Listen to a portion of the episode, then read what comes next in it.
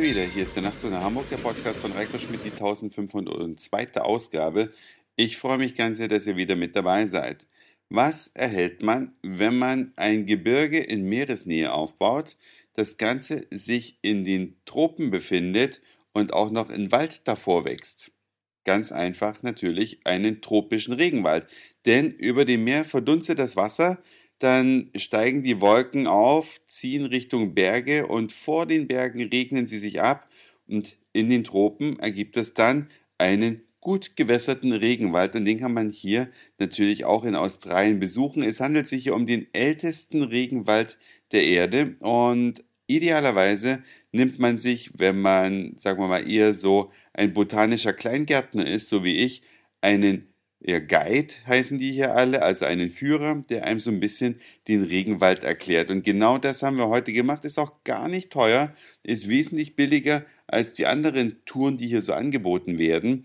Und man hat dann einen, ich möchte jetzt nicht unbedingt sagen Biologen, aber er war super, super gut gebildet und konnte einem alles erklären, der einen dann durch diesen Regenwald führt und dabei natürlich auch auf kleinere und auch wesentlich größere Gefahren hinweist, denn so ein Regenwald ist nicht ganz ungefährlich. Zum einen leben da einige Tiere, denen man besser professionell begegnet, weil man kann ihnen ja nicht ausweichen. Diese Tiere leben nun mal im Regenwald. Man muss sich nur richtig verhalten, damit es eben nicht zu Problemen kommt. Es lebten da in dem Abschnitt, in dem wir spazieren waren, oder ja, es war so eine kleine Wanderklettertour, kann man fast schon sagen, lebten Pythons, Wildschweine, dann große Vögel, jetzt habe ich den Namen schon wieder vergessen. Cassowaries. Cassowaries heißen die. Ich weiß gar nicht, ob es dafür eine deutsche Übersetzung gibt. Das sind auf jeden Fall Vöglich, Vögel ähnlich wie Straußen, nur dass sie so groß sind wie Menschen. Dann gibt es noch ein paar Krokodile da. Das ist ja nicht weiter verwunderlich. Und jede Menge weiteres Getier. Aber das ist nichts, was einem wirklich Angst einflößen müsste, denn man weiß, wenn man so einen Führer dabei hat, wie man sich zu verhalten hat, wenn man beispielsweise vor einer Schlange steht. Was viel, viel gefährlicher ist und wesentlich mehr unterschätzt wird, das sind einige hochgiftige Pflanzen, die es also sehr, sehr in sich haben. Eine davon, die wurde uns sehr eindringlich erklärt, heißt Stinger oder Stinger, habe den Namen leider vergessen. Das ist eine Pflanze, eine grünblättrige Pflanze, die hat ganz, ganz scharfe Dornen an den Blättern. Aber es ist nicht die mechanische Wirkung dieser scharfen Blätter, sondern eher die chemische. Es muss dasselbe sein in etwa wie bei einer Brennnessel, nur viel, viel, viel, viel schlimmer. Unser Tourguide hat uns heute von Menschen berichtet, die nach Berührungen mit dieser Pflanze solche starken Schmerzen gehabt haben und dafür gibt es noch kein Gegenmittel. Das Einzige, was man nehmen kann, sind ganz starke Schmerzmittel und hoffen, dass der Schmerz äh, nach circa 12 bis 24 Stunden nachlässt. Aber es gibt auch Fälle, dass dieser Schmerz irgendwann einfach ganz unvermittelt wiederkommt, aber er muss so barbarisch sein, dass sich schon einige Leute, die mit dieser Pflanze in Berührung gekommen sind, einfach eine Kugel in den Kopf gejagt haben, beziehungsweise von einer Klippe gesprungen sind, weil sie es vor Schmerzen nicht mehr ausgehalten haben. Also ganz, ganz fiese Pflanzen, die da wachsen. Allerdings auch Dinge, die wir sehr gut kennen. Wer kennt nicht Vanilleschoten? Die wachsen da. Wer kennt nicht Muskatnuss? Das berühmte Gewürz, was angeblich ja Pferde töten soll, wenn man zu viel davon isst. Davon hat er uns heute nichts erzählt, der Tourguide, aber dafür erklärt, wie die Dinger aussehen. Wenn sie im Regenwald rumliegen, sehen sie nämlich anders aus als bei uns und sind in einer Hülle. Also es sind quasi Früchte in einer Hülle. Die Hülle schmeißt man ja weg, aber dazwischen ist dann noch eine Schicht, die ist ganz, ganz, ganz, ganz aggressiv und die wird in Abwehrsprays benutzt. Heute ist ja Pfefferspray sehr gebräuchlich, wenn man einen Angreifer in die Flucht schlagen möchte. Aber in Australien gibt es neben Pfefferspray noch Spray, welches eben genau dieses, äh, diese Zwischenschicht aus den Muskatnüssen enthält. Und das muss von der Wirkung her noch viel, viel stärker sein als Pfefferspray, hinterlässt allerdings auch häufig bleibende Schäden. Und deswegen ist dieses Spray eher auf dem Rückzug. Und wenn man so durch den Regenwald läuft, kriegt man natürlich auch Dinge gezeigt und erklärt, die man niemals machen würde, wenn man da alleine durchlaufen würde. Vielleicht hat, hat euch schon mal jemand diesen ja, netten Spruch an den Kopf geworfen, du kannst mich mal am Arsch lecken.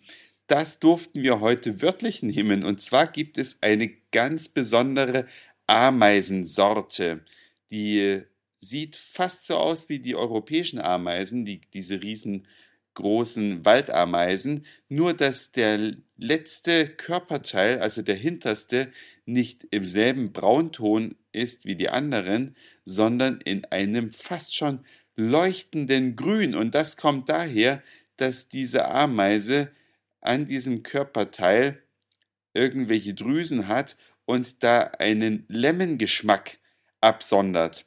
Und unser Tourguide hat uns dann ermuntert, die Ameisen in die Hand zu nehmen und an diesem grünen Hinterteil zu lecken. Und ich kann euch sagen, ja, es schmeckt nach Lemon, aber diese kleine Ameise, die so klein ist wie die Deutschen, ja, die erzeugt einen Lemmengeschmack auf der Zunge, als würde eine gesamte Limettenkiste auf der Zunge explodieren. Also wirklich super intensiv und die Ureinwohner Australiens kochen sich daraus sogar eine Suppe.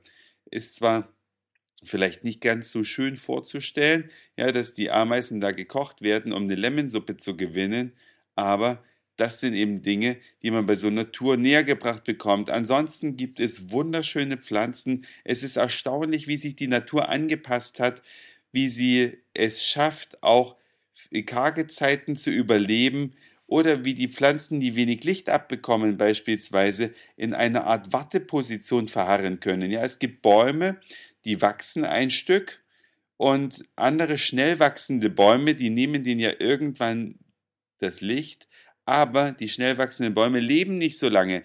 Die gehen nach circa 100 Jahren kaputt und wenn die dann einstürzen und das Licht wieder freigeben auf den Boden, dann wachsen die anderen Bäume, in, die in der Warteposition waren, wesentlich schneller wieder ein ganzes Stück, bis wieder andere schnell wachsende Bäume dran vorbeigezogen sind und wieder Schatten spenden oder das Licht nehmen, dann verharren diese Bäume wieder in einer Warteposition und das machen die bis zu dreimal hintereinander und schon erhält man einen 300 Jahre alten, ziemlich großen Baum.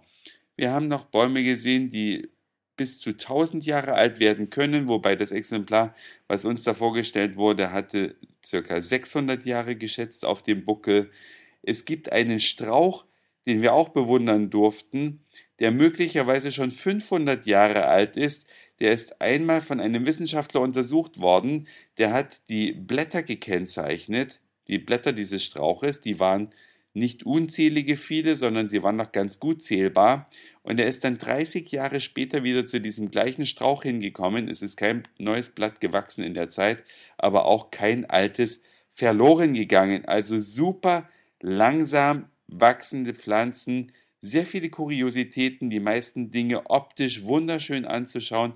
Das alles gibt's im Regenwald.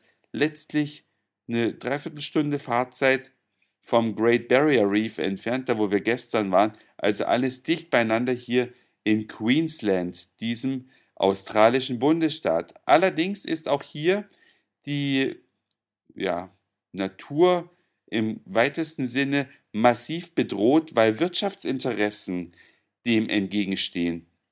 Wir durften heute leider auch erfahren, dass die Ölindustrie bzw. Bodenschatzindustrie in Australien drauf und dran ist, am Great Barrier Reef Probebohrungen vorzunehmen, um dort Erdöl zu fördern.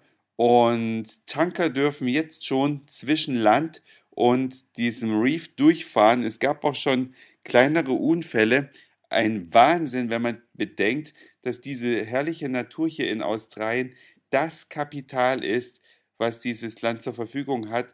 Einzigartig in der Welt. UNESCO Weltnaturerbe an ganz, ganz vielen Stellen. Und dennoch gibt es genügend korrupte Politiker und Leute, die enorm viel Geld haben, denen das alles egal ist, die einfach aus purer Geldgier hier, ja, die Natur und das Leben aufs Spiel setzen. Das sollte man, wo immer man kann, auf jeden Fall bekämpfen. Oder was ist eure Meinung? Könnt ihr mir ja gerne mal schreiben, entweder per E-Mail oder Kommentar auf der Nachtzug nach Hamburg Homepage, denn das war's für heute. Dankeschön fürs Zuhören, für den Speicherplatz auf euren Geräten. Ich sag Moin, Mahlzeit oder guten Abend, je nachdem, wann ihr mich hier gerade gehört habt. Und vielleicht hören wir uns schon morgen wieder. Euer Reiko.